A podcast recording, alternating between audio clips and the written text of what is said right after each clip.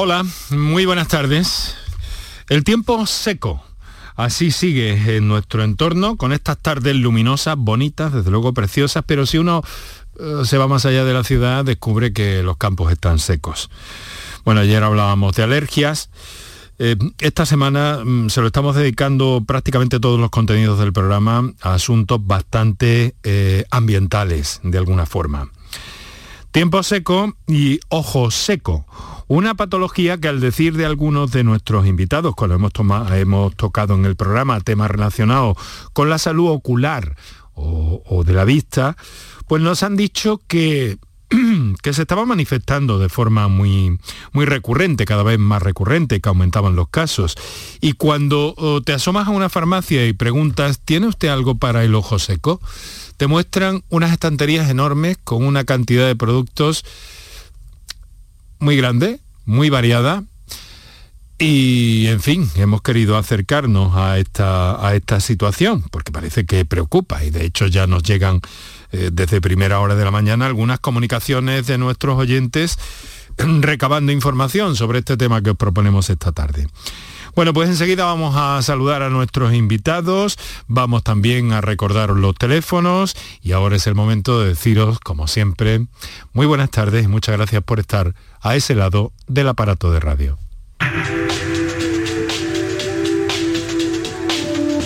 Canal Sur Radio te cuida.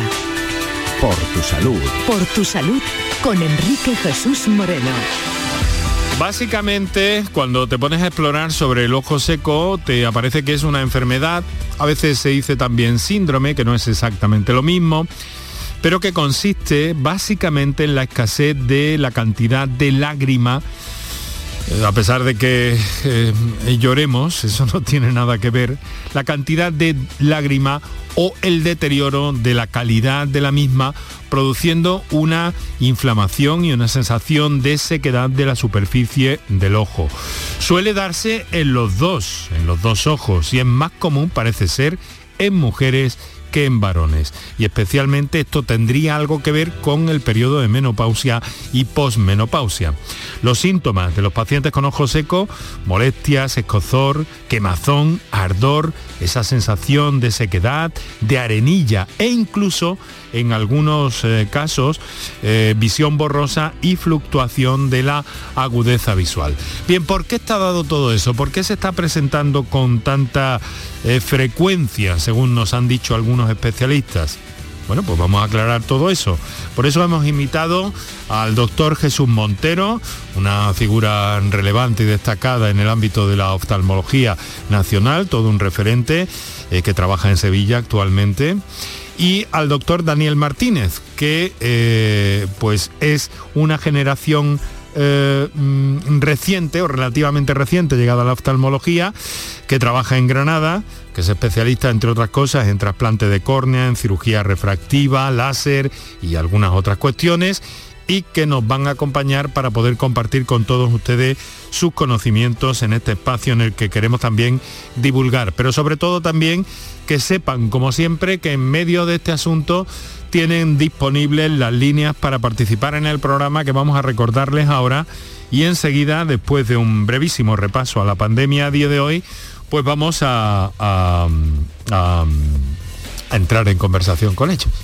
Para contactar con nosotros puedes hacerlo llamando al 95 50 56 202 y al 95 50 56 222 o enviarnos una nota de voz por WhatsApp al 616 135 135 por tu salud en Canal Sur Radio.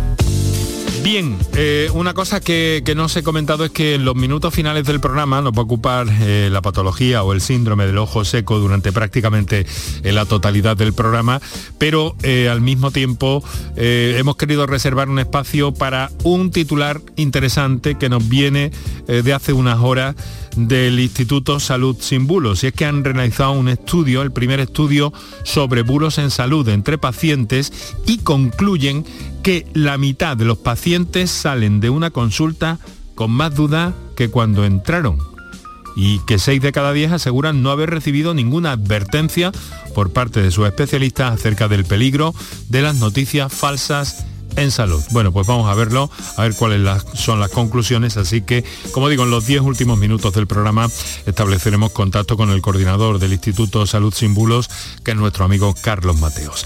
Ahora vamos con la pandemia, muy brevemente. Eh, incidencia que baja a 405 casos por cada 100.000 habitantes han aumentado los contagios registrados, se han notificado 3.219, eso quiere decir que son eh, prácticamente 1.500 más que ayer. Por provincia, Sevilla la que más contagios registra con 707 positivos, seguida de Málaga. Tenemos que lamentar la muerte de 14 personas.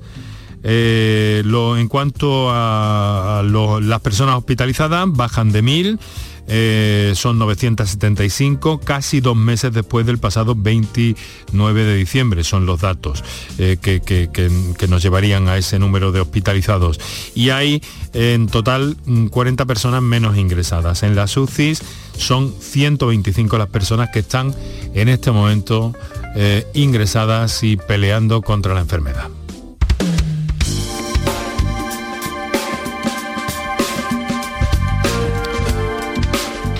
También recordaros eh, noticias de las últimas horas también, que las cuartas dosis de la vacuna contra el COVID están ya comenzando a suministrarse a pacientes inmunodeprimidos. En el conjunto de Andalucía estamos hablando de más de 100.000 pacientes, 100.000 personas las que recibirán esta cuarta dosis y se han eh, se están inoculando las primeras dosis a pacientes con graves patologías o personas que han sido trasplantadas eh, recientemente. Así que eso es lo que tenemos por delante. Vamos, eh, estamos preparados ya, nuestros especialistas de esta tarde, todos a punto en su sitio, en los estudios de Canal Sur Radio en, en Cartuja. Quiero saludar al doctor Jesús Montero, todo un referente en la oftalmología a, nivel nacional. Doctor Montero, muy buenas tardes. Muy buenas tardes. Y muchas gracias por acompañarnos en directo y en vivo en nuestros estudios en Canal Sur Radio en Cartuja. Eh, doctor, la oftalmología es una tradición de alguna forma también en su familia, ¿no? Pues sí, eh, eh, soy hijo de un oftalmólogo sevillano que se formó también aquí en Sevilla y que siempre hemos ejercido nuestra actividad aquí. Mi hermana también es oftalmólogo y tengo otros familiares también oftalmólogos, de modo que efectivamente es una tradición de amplia divulgación. Sin embargo, ninguno de mis hijos es oftalmólogo, curiosamente. bueno, eh, ¿qué es el ojo seco, doctor? Bueno, pues el ojo seco, eh, para empezar, eh, yo me remitiría a algún comentario que ha hecho previamente. Si es una enfermedad o es un síndrome. sí, es, una pregunta que tenía yo preparada para ustedes. Exactamente. Porque realmente ahí es donde empieza la primera dificultad. No es una enfermedad, digamos, como tal, es un síndrome donde convergen eh, pues una diferente cantidad y calidad de patología y sería algo parecido, sin que sea igual, a la fiebre. La fiebre es una enfermedad o un síndrome. Pues no, mm. eh, puede ser de muchas cosas. Pues el ojo seco también es igual, o sea, puede aparecer como resultado de un montón de elementos que confluyen y finalmente hacen que la lágrima sea insuficiente de mala calidad o cantidad. Bueno, he hecho al principio que el doctor Montero ha desarrollado la mayor parte de su trayectoria eh, profesional en el Hospital Virgen Macarena de Sevilla, que actualmente trabaja en Cartuja Visión. Eh, también, ha, también ha sido, no sé si sigue manteniendo contacto con la Universidad de Sevilla, doctor. Pues durante muchos años fui eh, profesor de aquí de la Universidad de Sevilla, fui profesor asociado. Durante un pequeño y breve periodo de tiempo fui profesor titular de la Universidad de Valencia y bueno, siempre he estado vinculado a la universidad como uno de los elementos clave de mi vida porque me parece que era el lugar donde podía desarrollar muchas de las labores las que yo quería. Bueno, y como referente en Ojo Seco, me han dicho algunos de sus colegas que es un auténtico conocedor de esta materia, por eso hemos querido que estuviera esta tarde aquí con nosotros. Así que muchas gracias. Quiero no quiero presentarle, porque supongo que se conocerán ustedes, quiero pensar que sí, al doctor Daniel Martínez. Doctor Martínez, muy buenas tardes. Buenas tardes, Enrique. Oftalmólogo también eh, en el ámbito de la Sociedad Andaluza de Oftalmología, oftalmólogo de, eh, actualmente en Granada, en el Instituto Oftalmológico de Granada y vocal de córnea de, la, de esa sociedad científica. Eh, doctor, le quiero agradecer muy especialmente, porque además sabíamos que, bueno, que hemos estado un poco apretados de tiempo por sus obligaciones, en este caso quirúrgicas, ¿no? Una de sus especialidades es la cirugía refractiva, ¿verdad? Sí, sí, sí, efectivamente. Eh, esta tarde tenía quirófano, he intentado cambiarlo para estar eh, a tiempo en vuestro programa, y, eh, del que además os agradezco mucho vuestra invitación. Y bueno, hemos llegado justos, pero hemos llegado, hemos llegado a tiempo. Gracias a tus compañeros que son muy, muy, muy hábiles. Pues sí, lo ha tenido que hacer Paco Villén porque estaba al mismo tiempo que, que eh, lanzábamos el programa, la presentación del programa, pues dando los últimos ajustes a la conexión VoIP, que le escuchamos perfectamente. Eh, a ver, doctor, quiero preguntarle una cosa. Nos ha dicho mm, nos ha dicho el doctor Jesús Montero, bueno, queda claro que se conocen ustedes, ¿no? Sí, sí. Sí. Sí, hola Jesús. Buenas, Daniel? Buenas, tardes. Y entonces quería yo preguntarle, eh, mm, porque al mismo tiempo me da que pensar, ¿no? Síndrome, enfermedad, pero al mismo tiempo, dígame, eh, doctor Martínez, eh, ¿el ojo seco puede ser la manifestación o un síntoma de algún otro problema? Sí, efectivamente, muchas veces hay mm, patologías generales, sistémicas, que afectan a, a, otras partes del cuerpo que pueden manifestarse con, o asociarse a ojos secos. Mm. También hay medicaciones que pueden provocar ojos secos, eh, determinadas cirugías, cirugías, incluso cirugías oculares que pueden provocar sequedad ocular, cirugía palpebral, cirugía de párpados que ahora está muy, muy de moda, la cirugía estética, pues también puede provocar incluso alguna sustancia o, bueno, cremas. Eh, eh, pinturas, cosas que podemos utilizar alrededor del ojo que pueden afectar a la superficie ocular y provocar ojos mm. secos. Efectivamente, pueden provocarlo. Eh, doctor, yo he hecho una pequeña, pequeña investigación, entre comillas, me he acercado a una farmacia, he preguntado, ¿qué tienen ustedes para ojo seco? Y me han dicho, uff, la, primera farmacia que chequeé, eh, eh, la, la farmacéutica me dice, uff, tenemos de todo, ¿qué busca usted? Y me mostró, era una de estas farmacias donde todavía los eh, medicamentos están expuestos, y me mostró una zona de la estantería que era enorme. Realmente estamos ante, como dicen algunos de sus colegas, una, una pandemia en el ámbito de la oftalmología con esto del ojo seco.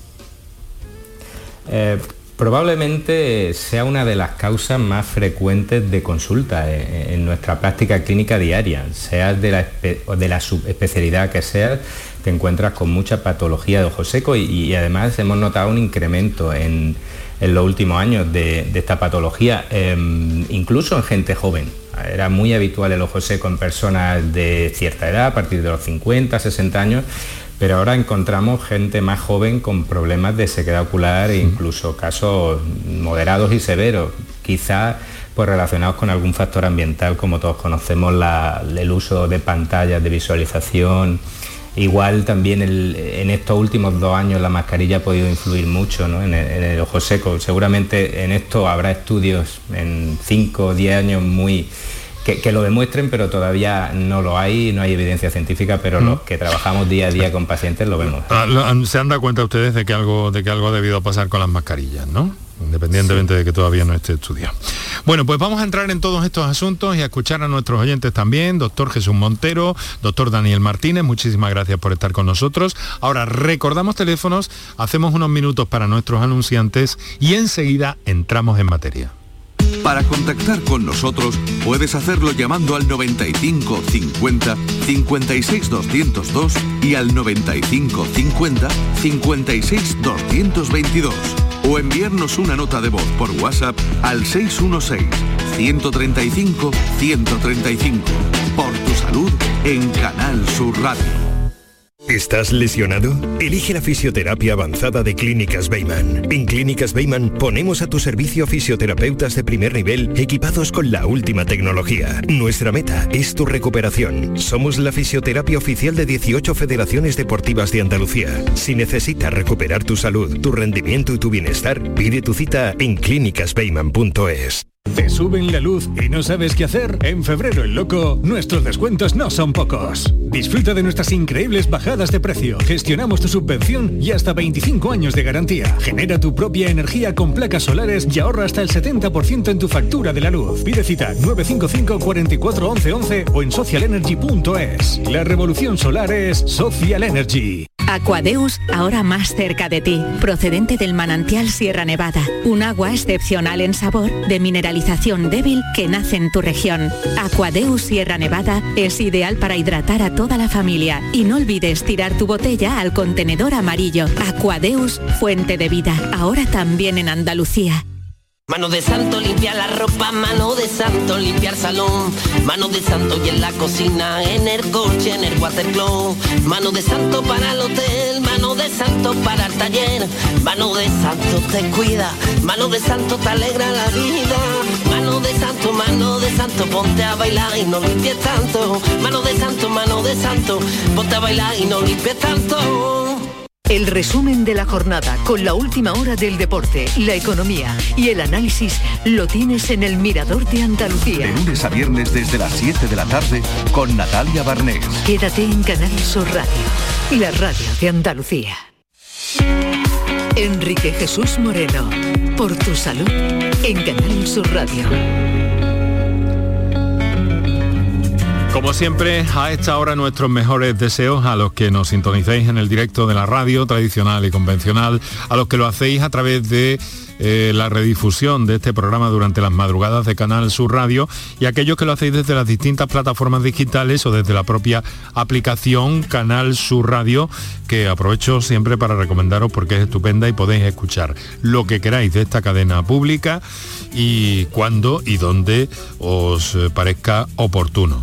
Así que dicho esto también, que bueno, que sepáis que estamos en las redes, en Twitter, arroba por tu salud CSR, ahí están los contenidos, los enlaces, la, la previa de los asuntos que abordamos eh, cada tarde en el programa y que lo mismo hacemos en facebook.com barra por tu salud. Así que muchas gracias a los seguidores también que últimamente se están incorporando a nuestro Twitter, arroba por tu salud CSR. Bueno, eh, dicho esto, doctores, si me lo permiten, tenemos algunas cositas de que hablar y que anotar y yo le- les pido también que cualquier cosa que, que quieran introducir lo hagan con toda tranquilidad. Pero vamos a ir viendo cómo se manifiestan nuestros oyentes y además nos llaman en directo. A mí me gusta darles preferencia a aquellas llamadas que recibimos en directo y aquí que tenemos una comunicación pendiente con Antonia que nos telefonea desde Puerto Real a ver qué nos quiere contar. Antonia, muy buenas tardes. Hola, buenas tardes. ¿Qué tal? Ante ¿Cómo todo, está? felicidades que el programa es fenómeno. Muchas gracias, mujer. Nos viene muy Pues bien. necesito Que nos diga eso. hacer una pregunta al médico. Adelante. Al oftalmólogo. Mm, yo veo nada más con un ojo. Un golpe que tuve y perdí la visión de uno. Y entonces siempre tengo el ojo muy seco y sobre todo en este tiempo que entra ahora. Y siempre me preocupa mucho. A Pues ver sí. ellos que me pueden. Yo utilizo unas gotitas hidratantes y una oftalmología CUSI. Vale. Una oftalmología. Venga, ¿quién toma la palabra? Eh, ¿Quién, quién se ha manifestado? Doctor Martínez, ¿no? Ah, bueno, ha sido, eh, ha sido eh, do- do- don Jesús Montero. vale, pues da lo mismo. Venga, eh, doctor Montero, entonces, venga, adelante. ¿Hay alguna relación con la estacionalidad en este problema? Ah, bueno, eh, evidentemente cuanto el ambiente es más seco, más se nos manifiesta el ojo seco. ¿eh? Eso está claro, por un lado. Por otro lado, eh, por lo que esta señora cuenta, tiene un ojo único, el ojo que tuvo el traumatismo, es posible que tenga algún tipo de cicatriz o irregularidad en la superficie. Un golpe. Sí, sí, pero que ese golpe con el- por el cual perdió la visión, me imagino que provocaría alguna úlcera o algún tipo de problema en la superficie del ojo que hizo que ahora mismo no sea totalmente liso y regular. Eso es muy frecuente que provoque el que la película lagrimal que se forma sea, eh, digamos, inestable, se rompe y al romperse se evapora. Y eso es lo que genera un ojo seco. Evidentemente, cuanto más seco esté el ambiente en el que uno se mueve, tenemos un invierno este año muy seco, efectivamente, pues lógicamente va a despertar más, eh, digamos, molestias que en una situación en la cual esté húmeda. En la situación propia de la persona, en este caso es una irregularidad de superficie, supongo, porque claro, evidentemente no la, no la veo, pero me imagino que después de un traumatismo esto es muy frecuente que pase, pues lógicamente va a desaparecer, va a desarrollar esta situación con más facilidad. Otra cosa es que tuviera un proceso inflamatorio que haya provocado una destrucción de parte de las, de las digamos, las glándulas que segregan la lágrima. No, no, no lo sé con exactitud, evidentemente, porque los datos son muy escasos. Fue por un golpe, un traumatismo. Ya, ya, pero que el traumatismo desencadenaría algo más. Ajá. O sea, no, no, no perdió, la, perdió la visión por un traumatismo, pero ¿qué más pasó? Pues mira, eso fue de niño, me dio mi hermano un golpe en el ojo Ajá. y luego al cabo de unos 30 años, Sí. de buena primera, fue un como que me cae una cortina y me quedo con ese ojo oscuro. Y Bueno. entonces me dijeron que era de la retina, un desprendimiento, pero que tenía el iris del ojo que lo tenía contra con traumatismo, claro. Mm, claro. Entonces lo tenía perdido, no me pudieron hacer nada. Claro, ese es un ojo que se, digamos que se, imagino que está más o menos atrófico y todo eso provoca una desorganización de la, de la superficie ocular por alteración de la, de la digamos de la, de la película lagrimal a ese nivel. ¿sabes? Ahí no cabe más que eh, intentar con sustitutivos lagrimales estabilizar para que no se seque y de esa manera disminuir las molestias. Exacto. Pues Y- bien. Y parpadear mucho, doctor. Me han dicho que, que es bueno parpadear, que a veces con las eh, pantallas y las televisiones nos olvidamos de parpadear. ¿Hay algo de esto, doctor Martínez? Pues sí, sí, efectivamente, eso, además hay estudios al respecto que demuestran que cuando fijamos la vista en una pantalla de visualización, en un ordenador o en cualquier pantalla, se reduce el parpadeo considerablemente. De unas 20 veces por minuto que parpadeamos espontáneamente, llegamos a 4 o 5 veces por minuto mirando una pantalla, con lo cual cada parpadeo es una lágrima, o sea que imagínate la, la reducción en la producción de lágrima que se produce. Esto es muy interesante, ¿eh? muy curioso. ¿eh? O sea que tenemos que hacer de un movimiento involuntario, de un movimiento reflejo, prácticamente creo que es el parpadeo, involuntario, reflejo, sí, sí. reflejo, ¿verdad? Tenemos que ser conscientes y, y, bueno, y eso nos puede aliviar. Hay que parpadear, sí, efectivamente, y además Hay que parpadear, más. bien, bien. Parece que parece sencillo y parece, pero a veces el parpadeo es incompleto. Muchas de las veces que parpadeamos no par- cerramos el ojo por completo y también eso produce Ya. sequedad. Caramba. Así que Es muy importante interesante que seamos esto. conscientes de esa impor- la importancia del parpadeo. Bueno, Antonia, eh, ya lo sabe y mucho ánimo. Gracias. Bueno, yo me pregunto, ahora veremos si, si, mm, ese producto que hablamos de eh, sustitutivos lacrimales que han mencionado ustedes, que ha mencionado el doctor Montero, mm, va a ver cuál es para cada uno, ¿no? Eso tiene que verlo, doctor, un, un especialista, ¿no? Para decir, póngase usted esto o aquello, ¿no? Porque Claro. hay infinidad de productos. Por supuesto, infinidad. Fíjate que simplemente desde el punto de vista de lo que son, digamos, eh, tipos de productos, tenemos mm, los que serían sustitutivos lagrimales y ahí tenemos los, o sea, el ácido hialurónico, tenemos la- los carbómeros, tenemos las, eh, el, el alcohol polivinílico y otras series y otras cuantos más. Luego tenemos eh, sustitutivos de los lípidos lagrimales, o sea, de la, de la gra- propia grasa de la lágrima, que a veces está muy alterada. Tenemos antiinflamatorios, tenemos os- eh, osmoprotectores, es decir, y todo ello va a depender del tipo de ojo seco y del ambiente en el que se mueva el individuo. O sea, hay una parte personal de alteración y una parte, digamos, externa que va también a, a influir en esa relación, la que va a condicionar el tratamiento. ¿sabes? Ha dicho usted tipo de ojo seco. Ahora le voy a preguntar por eso, pero vamos a escuchar otra comunicación que nos ha llegado a las notas de voz del WhatsApp. Hola, buenas tardes, soy Reyes Rizo. Eh, yo tengo un problema de ojo seco y me dijeron que era el síndrome de Sjögren, unido también un poco de artritis reumatoide y la verdad que es muy incómodo, mm, se me mete eh, reuma en los ojos y, y la sequedad hace que me duela también lagrimal. No me puedo operar, por ejemplo, de catarata por el tema de la sequedad que tengo tan grandísimo que me dices que es como un cuerno mi córnea ya. Muchas gracias a esta, a esta oyente. Eh, doctores, estamos hablando aquí de una manifestación eh, colateral a una enfermedad de, que, por la que, por cierto, nos ha preguntado otro oyente, El, eh, que, que- que se refería a que si podían ustedes explicar algo a propósito de este, de este síndrome, del síndrome, síndrome de Sjögren. ¿Tiene algo que ver con la oftalmología o afecta a Amazonas, no? Daniel, ¿quieres Eh, hablar tú? Te lo cuento. Doctor, Venga, no, el- el primero que se lance. bueno, bueno, eh, bueno, pues me, me lanzo yo en esta ocasión. El, el síndrome de Segren es, es una enfermedad autoinmune, eh, una enfermedad mm, que afecta a las glándulas de secreción, no solo las, las lagrimares, también glándulas salivares y glándulas sudoríparas, glándulas, glándulas de secreción en general. Produce sequedad en otros órganos, pero en los ojos pues es, eh, es una de las causas más frecuentes de ojo seco au- acuodeficiente. Ahora el doctor Montero eh, os comentará cuáles son los tipos de ojo seco. Eh, pero el acuodeficiente, que es el por falta, falta de lágrima, falta de la porción acuosa de la lágrima, es la, la patología más frecuente que generalmente hay detrás del síndrome de Segren. Y la verdad que lleva a, situaciones bastante invalidantes, como ha comentado la, la oyente, de incluso plantearte no poder operar de cataratas porque puedes incluso empeorar el cuadro después. ¿no? Y bueno, eh, se ha avanzado en los tratamientos que creo, imagino que hablaremos ya más adelante de eso. Bueno, pues sí. Sí, eh, tipos de ojo seco. Entonces estamos hablando de varios tipos de ojo seco que por tanto requerirán para cada situación un tratamiento distinto, ¿verdad, doctor Montero? Correcto, eh, según sea el tipo de ojo seco y, la, digamos y la situación de gravedad, porque el mismo ojo seco, por ejemplo, sea acuodeficiente, como el que hemos hablado antes, típico del síndrome de Sjögren, eh, que va asociado con generalmente a, enfermedades reumatológicas, casi siempre, no siempre, pero en la, mayoría de los casos, ¿vale? Que hay una sequedad de todas las mucosas y una patología articular inflamatoria eh, asociada. Y ahí evidentemente, aparte de lo que es el tratamiento de, esa deficiencia cosa, hay que poner tratamiento antiinflamatorio asociado porque estamos hablando que es una enfermedad inflamatoria crónica por autoagresión. Y luego hay aparte los síndromes de ojos secos, lo cual lo que hay es una alteración de la evaporación, que son evaporativos. ¿eh? O sea, no es tanto como que cantidad, como que la calidad de la lágrima no es buena, entonces se evapora.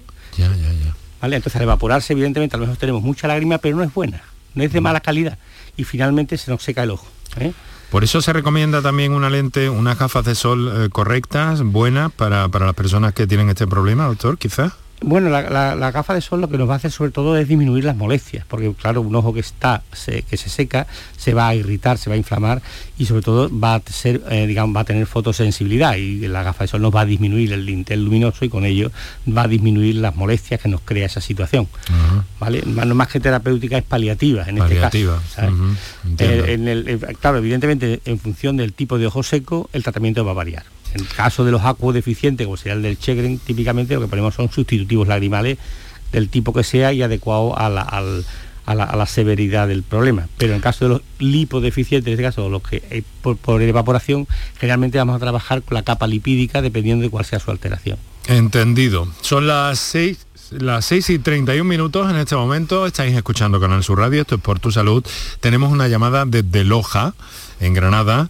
Francisca, buenas tardes. Hola Francisca. Hola. Buenas tardes, ¿qué tal? ¿Cómo está? Estoy bien más, con los ojos secos. bien más estoy. A ver. Mire usted, yo tengo los ojos muy delicados. Me han operado de desprendimiento retina de los dos. Y uno, con uno veo poco. Yo no he tenido problemas, vaya, he tenido los problemas que he tenido, no, pero que yo he tenido mis ojos que no los he tenido secos hasta ahora, llevo un tiempo, ¿sabe usted? Que los tengo que, que no sé ya lo que es las lágrimas que me voy a echar, pero es lo que está usted diciendo, que yo voy a la farmacia, me dan una, me dan otra, me dan otra, y yo tengo los ojos peor. Yo tengo, sabe usted, mm, eh, no sé si eso es, me mandaron unos antes y antes, porque me duele una pierna. Mi hija le dio el properto y dice, mamá, no te los tomas que, que ponen los ojos secos. Y yo digo, ¿habrá sido el problema de eso? Yo antes me lavaba con suero, ya me dijeron que el suero lo resecaban más, no me lo he vuelto, pero yo no he tenido problemas, que yo he tenido las dificultades del ojo, pero yo nunca he tenido mis ojos más ni así como los tengo ahora. Yo luego tengo un problema, sabe usted que tengo la apnea del sueño y, y tengo mucho sueño. Cuando se me lían los ojos a llorar y el sueño que tengo es para morirse, como yo digo. Hoy estoy desesperada. Bueno. Vamos a ver si por proximidad geográfica le parece bien responder a Francisca, doctor Martínez. Mm, sí, bueno, intentaremos ayudar a Francisca de, Loja. Eh, Francisca, una pregunta. Eh, me has comentado que, tenías apnea del sueño. ¿Duermes con un CPAP? ¿Duermes con una maquinita para...? sí, duermo con una máquina.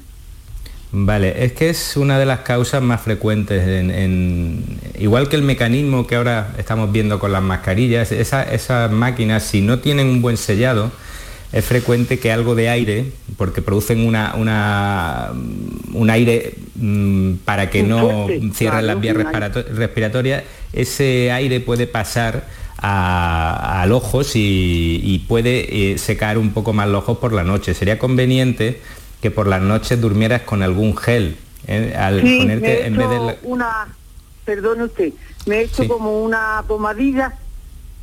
Sí, antes de acostarte, ¿no? Bien, y sí, comprueba... todas las noches me he hecho en los dos ojos, pero que yo yo llevo ya mucho tiempo con la máquina, ¿sabe usted? Y no he tenido esos problemas. Es ahora, porque, hombre, yo luego tengo que, me pusieron para que agua en la, en la máquina, que no tenía yo, ¿sabe usted? Sí, para que hubiera más humedad en el ambiente. sí, para que no se me resecara.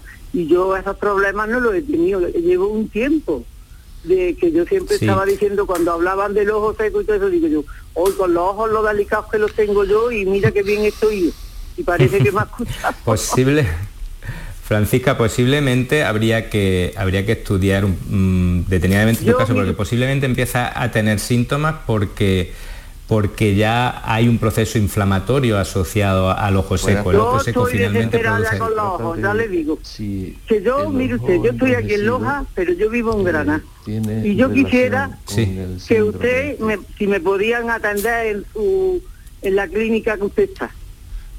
bueno, nosotros, Francisca, encantados de atenderte, igual que cualquiera que, venga a nuestra clínica, por supuesto que sí, pero eh, en fin, eh, puedes llamar cuando quieras, si quieres luego te dejan los, teléfonos y, y llamas, pero de primera hay que estudiar tu caso de detenidamente. Como ha, comentado el doctor, el doctor Montero antes, es normalmente el ojo seco multifactorial, entonces hay que ver cuáles son los factores que te dan, que te provocan los síntomas e intentar cortarlo. Por eso se lo comento, porque yo he ido ya unas pocas de veces a urgencias, sabe usted, y a mí no me da nada más que me eche lágrimas. Ya está, esa es la explicación que me da.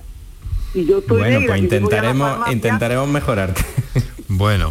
Yo, mire usted, si usted me da la dirección, como yo vivo en Granada, yo voy y si tiene usted clínica particular. Que sí, que sí, que ahora, ahora, ahora mi compañero le facilita los teléfonos del doctor Martínez. Ya se Francisca. Lo había pedido, que sí, de la otra vez que estuvo ahí, ah. se lo había pedido al muchacho este que nos da los teléfonos. Vale.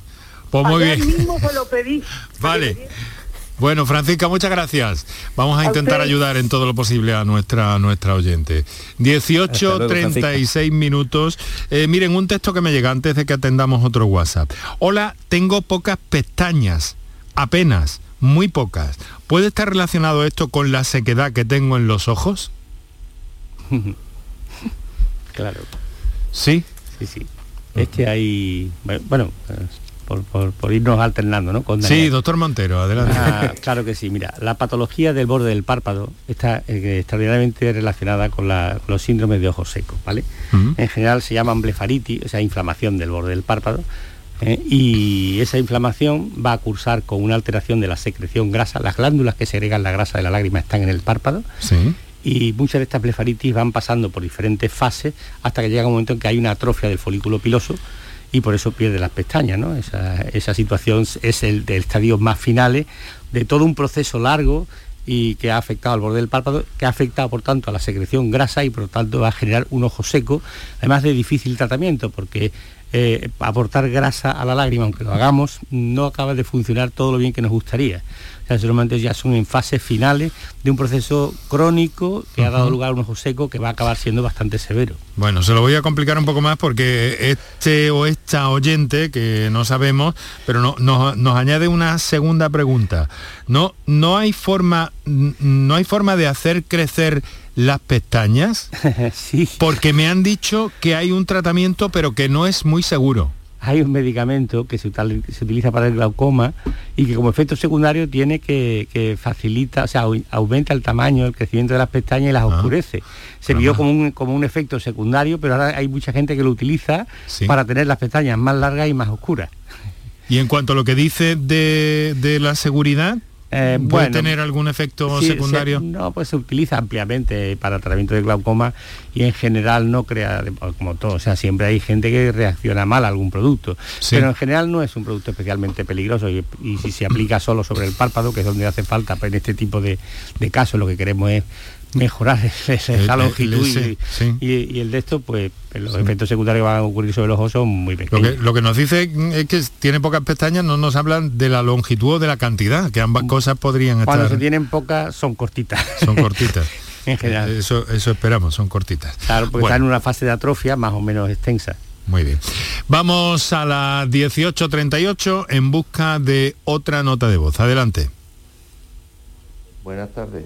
Soy Antonio de Sevilla. Quisiera hacerle una pregunta a los doctores. Se trata de si el ojo enrojecido eh, tiene relación con el síndrome este de ojo seco. Eh, muchas gracias. ¿eh? Muchas gracias por su llamada. Introduce la cuestión, hace poco estuvimos aquí hablando de la uveitis, doctores, a propósito de la, de la unidad que hay para tratamiento de, este, de esta enfermedad en el Hospital Virgen de las Nieves, donde parece que ahí lo más destacado era el ojo rojo. ¿El ojo rojo tiene que ver también con el ojo seco en alguna medida? A ver, turno ahora para el doctor Daniel Martínez. Eh, pues, pues sí, efectivamente uno de los síntomas principales de ojo seco, además del escozor, además de, la quemazón, además de la sensación de, cuerpo extraño, uno de los síntomas además es algo que medimos como, como factor de respuesta a los tratamientos, es el enrojecimiento del ojo. Eh, si estamos haciendo bien las cosas, si el paciente mejora, una de las cosas que vemos que mejora también es el enrojecimiento ocular. En general el ojo se pone rojo, es decir, se cabrea cada vez que hay una agresión y, una, y un ojo seco es, eh, produce inflamación y al final el ojo se pone rojo. Por supuesto que, es un síntoma. Bueno, pues vamos a, esperar otra comunicación que está en curso, eh, pero mientras tanto pues eh, bueno, yo les quiero preguntar también, es que eh, realmente luego tenemos que perfilar un poco más, es decir, ¿quién nos dice? Tenemos que buscar al especialista para que nos diga, mm, usted lo que, a usted lo que le interesa es esto o aquello o por aquí o por allí, porque en realidad estamos viendo que sobre todo el tema del ácido hialurónico es que se ha puesto de moda, pero bueno, perdónenme la expresión, ¿no? No es eso lo que quería decir, pero que es muy frecuente para, para, para muchos males. Y en el caso del ojo seco estamos viendo que, que también. ¿Ahí está básicamente la clave o hay otro tipo de productos eh, que pueden ayudar a esta sensación, a este síndrome o a esta patología según los casos? El, bueno, por, Doctor Montero, sí. Mira, el ácido hialurónico es quizás hoy día como el gol estándar de, de los sustitutivos lagrimales. Pero hay que tener en cuenta algo muy importante. El ácido hialurónico es un polímero, es decir, mm. hay una molécula y eso se puede pegando unas a otras, todo es ácido hialurónico, sean una cadena corta o una cadena muy larga. Pero hay unas notables diferencias entre una y otra. Las cadenas cortas son muy baratas, pero son muy poco eficaces. Y además, hoy día se sabe que tienen cierta capacidad proinflamatoria, o sea, hacen algo sobre la superficie y no es muy bueno. Es verdad que atrapan moléculas de agua e hidratan, pero duran muy poco sobre la superficie. Y esas en general son lágrimas bastante baratitas y por el ácido hialurónico, pero te dice que el peso molecular es muy bajo. Sin embargo, las lágrimas con ácido hialurónico de cadena larga, primero, eh, funcionan mucho mejor porque crean red, se pegan a la superficie y permanecen mucho más tiempo. Es decir, el efecto terapéutico es mucho mayor. Y luego además tienen capacidad antiinflamatoria, para colmo. O sea, mucho cuidado, que todos los ácidos hialurónicos no son iguales. Bueno, y productos que pueden alcanzar precios astronómicos, ¿no, doctor? Ah, bueno, como todo, es decir... Sí, sí, sí, yo no digo que no, pero... Pero, no, hombre, en general no. El problema es que hoy día, como no está reembolsado por la seguridad social, pues personas mayores con una capacidad limitada desde el punto de vista económico, pues una carga mensual de tratamientos como este, más otras cosas que pueden también asociársele, pues mm. a veces le resulta realmente difícil, ¿no? El mantener ese ese estándar y hay que tener en cuenta que una lágrima artificial para que sea útil hay que ponerla muchas veces al día. Vale. Antonio, nos telefonea desde Fuengirola. Antonio, buenas tardes. Hola, buenas tardes. Encantado de saludarle y adelante. Muchísimas gracias por el programa y muchísimas felicidades. Muchas gracias, hombre. Nos viene muy bien. Mire, a ver si se lo resumo rapidito. Sí. Yo estoy paciente de glaucoma. Eh, hace dos, ah, lo lleva muy bien siempre eh, la atención. Eh, hace dos años tuve una como una arenilla metida, me, levanté y, veía borroso, total, que me llevaron a urgencias y desde entonces hasta ahora raramente me ha vuelto a pasar, pero últimamente tengo la sensación, tengo la sensación de lo que llaman arenilla o, o elementos extraños y durante el tiempo que me dura, pues está borrosa la visión, hmm. no, no es dolorosa, pero borrosa hasta que no se hmm. quita. Y me suele pasar después de despertarme. Viene por la mañana o en un rato de siesta. Quería saber qué tenía que ver con, con el tema de hoy. A ver, eh, doctor Martínez, por turno. bueno, eh, Creo que, los tratamientos de glaucoma, lo vemos todos los días, producen una alteración de la superficie ocular a largo plazo. Eh, cuando los pacientes se tratan de glaucoma, generalmente son tratamientos crónicos, son tratamientos de años y después de años con tratamiento para glaucoma, aunque ahora han mejorado mucho los tratamientos, ya la mayoría son sin conservantes y todo, pero siguen alterando, sobre todo unas células importantísimas que hay en la conjuntiva, que son las células caliciformes, que producen una de las capas que tiene la lágrima, que es la mucina. Es una capa muy importante, como, es como el sellante de la lágrima y puede alterar y producir ojos secos. Entonces, eh, eh, este oyente que, comenta que se levanta con los ojos con sensación de arenilla posiblemente sea porque, bueno, durante toda la noche sabemos que la secreción o la producción de lágrima es mínima y si ya se ha acostado con alguna molestia o con algo de sequedad ocular, pues por la mañana va a ser mucho mayor. Eh, entonces, hay que, hay que ver qué tipo de tratamiento para glaucoma está poniéndose, si hay que modificar algo, asociar otros tratamientos y... Solamente estoy tomando Ganfor para la tensión. Ganfor, sí, es, eh, es, un tratamiento compuesto porque son dos en uno, es un beta bloqueante como una prostaglandina y suelen provocar problemas de superficie ocular. Generalmente no los primeros las primeras semanas o meses, pero después de años seguramente si lleva tiempo con él eh, provoque ese problema. Insisto en que después de ponerse el Ganfor, que se lo pondrá antes de acostarse, sería conveniente después de unos minutos para dejar que se absorba esa medicación, poner eh, algún gel o algún hidratante más denso, eh, como ha comentado hace poco mi compañero el doctor Montero, que, durante toda la noche le puede hacer efecto. Incluso si se despierta alguna vez por la noche, volver a ponerse un poco más para, para intentar levantarse mejor. Bueno, en Antonio. El momento, en el momento que se me va esa molestia, recupero totalmente la visión que tengo normalmente y no hay más causa de nada, pero es que, es que ahora suele ser frecuentemente, vamos, más a menudo. Claro, es que una de las cosas que produce el ojo seco es mala visión, porque la lágrima es una lente fundamental para el ojo, es una de las lentes que tiene el ojo, la propia lágrima, y si se altera produce, produce esa, falta de visión, o sea que mm. es totalmente normal que tenga esos problemas. En dos ocasiones he ido, me han visto en urgencia en varios lados, en, en Cádiz, aquí en varios sitios, yo quejándome de que haya había algo, que haya habido una varanilla, una pestaña, algo, me han mirado bien, bien, bien, mm. bien, y no tengo nada en absoluto, ningún elemento extraño. Eso es lo que me preocupaba. Bueno, pues espero que haya encontrado eh, mm, un poquito de información y un poquito de confort para esa inquietud que le conmovía. Antonio, un saludo, muy buenas tardes. De acuerdo, muchísimas gracias. Eh, hay eh, algunos mensajes que nos llegan de texto, vamos a intentar escuchar al máximo posible todo eso. Ahora vamos con, otro, con otra comunicación en nota de voz. Adelante, compañeros. Buenas tardes, ¿qué tal?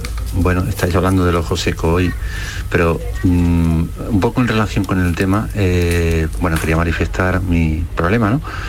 Yo tengo el ojo izquierdo con un eh, tisis bulbi, ¿vale? Es una deformación del globo ocular y eh, recientemente el derecho, que tampoco veo, pues el otro día fui al oftalmólogo porque tenía una sensación de quemazón, de escozor, y yo pensaba que era una conjuntivitis y este hombre, este profesional me dijo que esto, eh, este ojo derecho estaba ya en camino de regresión, o sea, este ojo iba a tender también a, quedárseme como el izquierdo, en tisis bulbi. Entonces, esto yo no sé si es cierto o se asocia a un síndrome o esto es genético o esto, no sé, es un poco complicado, ¿vale? Este, este este tema, pero bueno, me gustaría que me mm. dijeran alguna información sobre, pues, sobre ello, ¿vale? Vamos, vamos a buscarla, vamos a buscarla, doctor Montero. Vamos a ver, sería interesante saber cuál es la causa de la tisis bulbi, porque eso no aparece por las buenas. Hay alguna enfermedad de base que es la que lo origina. Los ojos no se atrofian porque de pronto les da por ahí. ¿sabe? Algo está pasando y está pasando en uno y en el otro. ¿Sabe? ¿Tiene idea de cuál es la enfermedad de base que por la que se le están atrofiando los ojos? Ahí habría que buscar, empezar a buscar, ¿no? Claro, porque esa es la clave. Es decir, un ojo, la tisis es el resultado final de, un elemento de atrofia, es el elemento donde el ojo no solamente no funciona, sino además se encoge y se, digamos, va a la atrofia total de los tejidos, ¿no? Pero que eso ocurre porque algo ha pasado, un desprendimiento, una uveitis, una inflamación, algo. Vale. Eh, una nota que me llega por escrito que me parece bien interesante también. Eh, los oyentes, eh, cuando, cuando se ponen a sacar buenas cosas, me, parece curioso, interesante, ¿no? Una, una, madre inquieta. Soy Carmen, nos dice, mi hijo de 20 años no mantiene bien limpias sus gafas y se queja de ojo seco. ¿Tiene alguna relación? Gracias. Bueno. Hmm espero que no me toque a mí. A ver, ¿a, quién? No, recuerdo a quién le tocaba. Me parece que sí, que, le, te tocaba, Daniel. Bien, bueno, no, es que no, no creo que tenga ninguna Nada que ver, ¿no? Eh, bueno, bueno. No, de hecho, de hecho quería comentar porque eh, antes he hablado de las gafas de sol y de lujo. Hay muchos pacientes con ojos secos que, te dicen que los síntomas en cuanto se quitan las gafas empeoran y es porque las gafas producen una menor evaporación de la lágrima. Eso está ah. también demostrado. O sea que en este caso, aunque la estuviera sucia, Sería no, siempre... influye, no influye en que tenga el ojo más seco menos, no tiene nada que ver. Es curioso porque no habíamos hablado tampoco entre la relación de gafas, habíamos mencionado la protección solar, sí, las gafas de sol, pero no las gafas convencionales, y tampoco hemos entrado en las en las lentillas, eh, que puede ser una... Porque normalmente las personas que usan lentillas también suelen ir acompañadas de entrada con, ciertos lubricantes, ¿no? Oculares, ¿no, doctor Montero? Claro, la lentilla, mira, hoy día la mayor parte de las lentillas que usamos son lentes de, contacto blandas, ¿no? La lente de contacto blanda es un elemento que aumenta la evaporación de la lágrima directamente, ¿vale? Con lo cual estamos ya generando una causa de ojo seco. Luego, por otro lado, eh, con mucha frecuencia la lentilla cuando no son de las de usar y tirar a diario, pues todas las noches las metemos en un líquido que es eh, el que hace que se esterilice, ¿no? Para que eliminar todas las bacterias y los depósitos y demás. Esos líquidos quedan impregnados en la lentilla y son con mucha frecuencia tóxicos para la superficie ocular, con lo cual vamos a generar una agresión crónica sobre la superficie ocular que al final va a dar lugar a un ojo seco. Hay que tener mucho cuidado con ese tipo de cosas. Vamos a escuchar eh, una última comunicación que nos ha llegado en, formato nota de voz, porque queremos entrar en ese estudio que ha hecho el Instituto Salud Sin Bulos, en el sentido de que los pacientes salen de una consulta, en general, no en oftalmología, eh, con más dudas que cuando entran. Bueno, vamos a ver eh, qué, parámetros han medido. Es un estudio serio del Instituto de Salud Sin Bulos y con la colaboración de pacientes emergen, además de Doctoralia. Y, en fin, vamos a entrar en eso. Queremos eh, acercarnos a esa problemática. Pero vamos a escuchar, por tanto, la última comunicación de nuestros oyentes en forma de nota de voz. Adelante. Buenas tardes, soy Manolo de Granada. Felicidades, lo escucho a diario. Yo era para hacerle una consulta. Yo es todo lo contrario de lo que van a hablar hoy de ojo seco. Yo vengo observando prácticamente desde que empezó la, la pandemia que lo que hago, vamos, que lo que tengo es que, que, mm, estoy todo el día con los ojos húmedos, con los ojos como si estuviera llorando. Ah. Yo no tengo mm, conjuntivitis, ni he tenido nunca, no tengo rinitis, rinorrea, ni he tenido nunca. Eh, no tengo nada de vías respiratorias bajas ni altas. No tengo nada de dermatológico, mm. de reacciones adversas, de nada. De, Vamos a ver, eh, queda, queda, clara, la, queda clara la, cuestión que plantea este oyente. A ver, eh, doctores, rápidamente, por favor, doctor Martínez, me parece. Sí, eh, mm, bueno, eh, eh, la causa del lacrimeo, mucha, la mayoría de las veces es porque hay una obstrucción de la vía lagrimal. Pero si Manolo refiere que el lagrimeo es en los dos ojos, no olvidemos que el primer síntoma de un ojo seco, y volvemos a lo mismo, el primer síntoma suele ser el lagrimeo excesivo, porque el ojo pretende compensar la mayor evaporación de la lágrima eh, produciendo más lágrima, pero esta lágrima es de mala calidad, como ha comentado el doctor Montero antes, si no, no hidrata el ojo, se cae inmediatamente y se produce mucho lagrimeo. A veces también ese lagrimeo se puede cortar con tratamientos que sirven para el ojo seco. Fíjense nuestros oyentes qué, importante y qué eh, universo hay detrás de esta problemática del ojo seco. Como recomendación general, mm, cada ojo seco mm, es de un tipo y por tanto tiene que tratarse de un modo. Eh, nos permitimos desde aquí sugerirles que consulten a especialistas para aclarar esta, esta cuestión y no ir en plan en prueba y error, a ver, este me va bien, este me va mal, este por aquí, este por allí. Eh, es una de las conclusiones que sacamos. Doctor Jesús Montero, oftalmólogo, Cartuja Visión, muchas gracias por estar con nosotros, Sociedad Andalucía de Oftalmología. Eh, doctor eh, Daniel Martínez, oftalmólogo, Instituto Oftalmológico de Granada, vocal de córnea de esa sociedad científica. Muchas gracias por estar con nosotros, hacernos este hueco en una agenda complicada esta tarde. Así que se lo agradezco especialmente y muchísimo, doctores. Muchas, gracias, Enrique.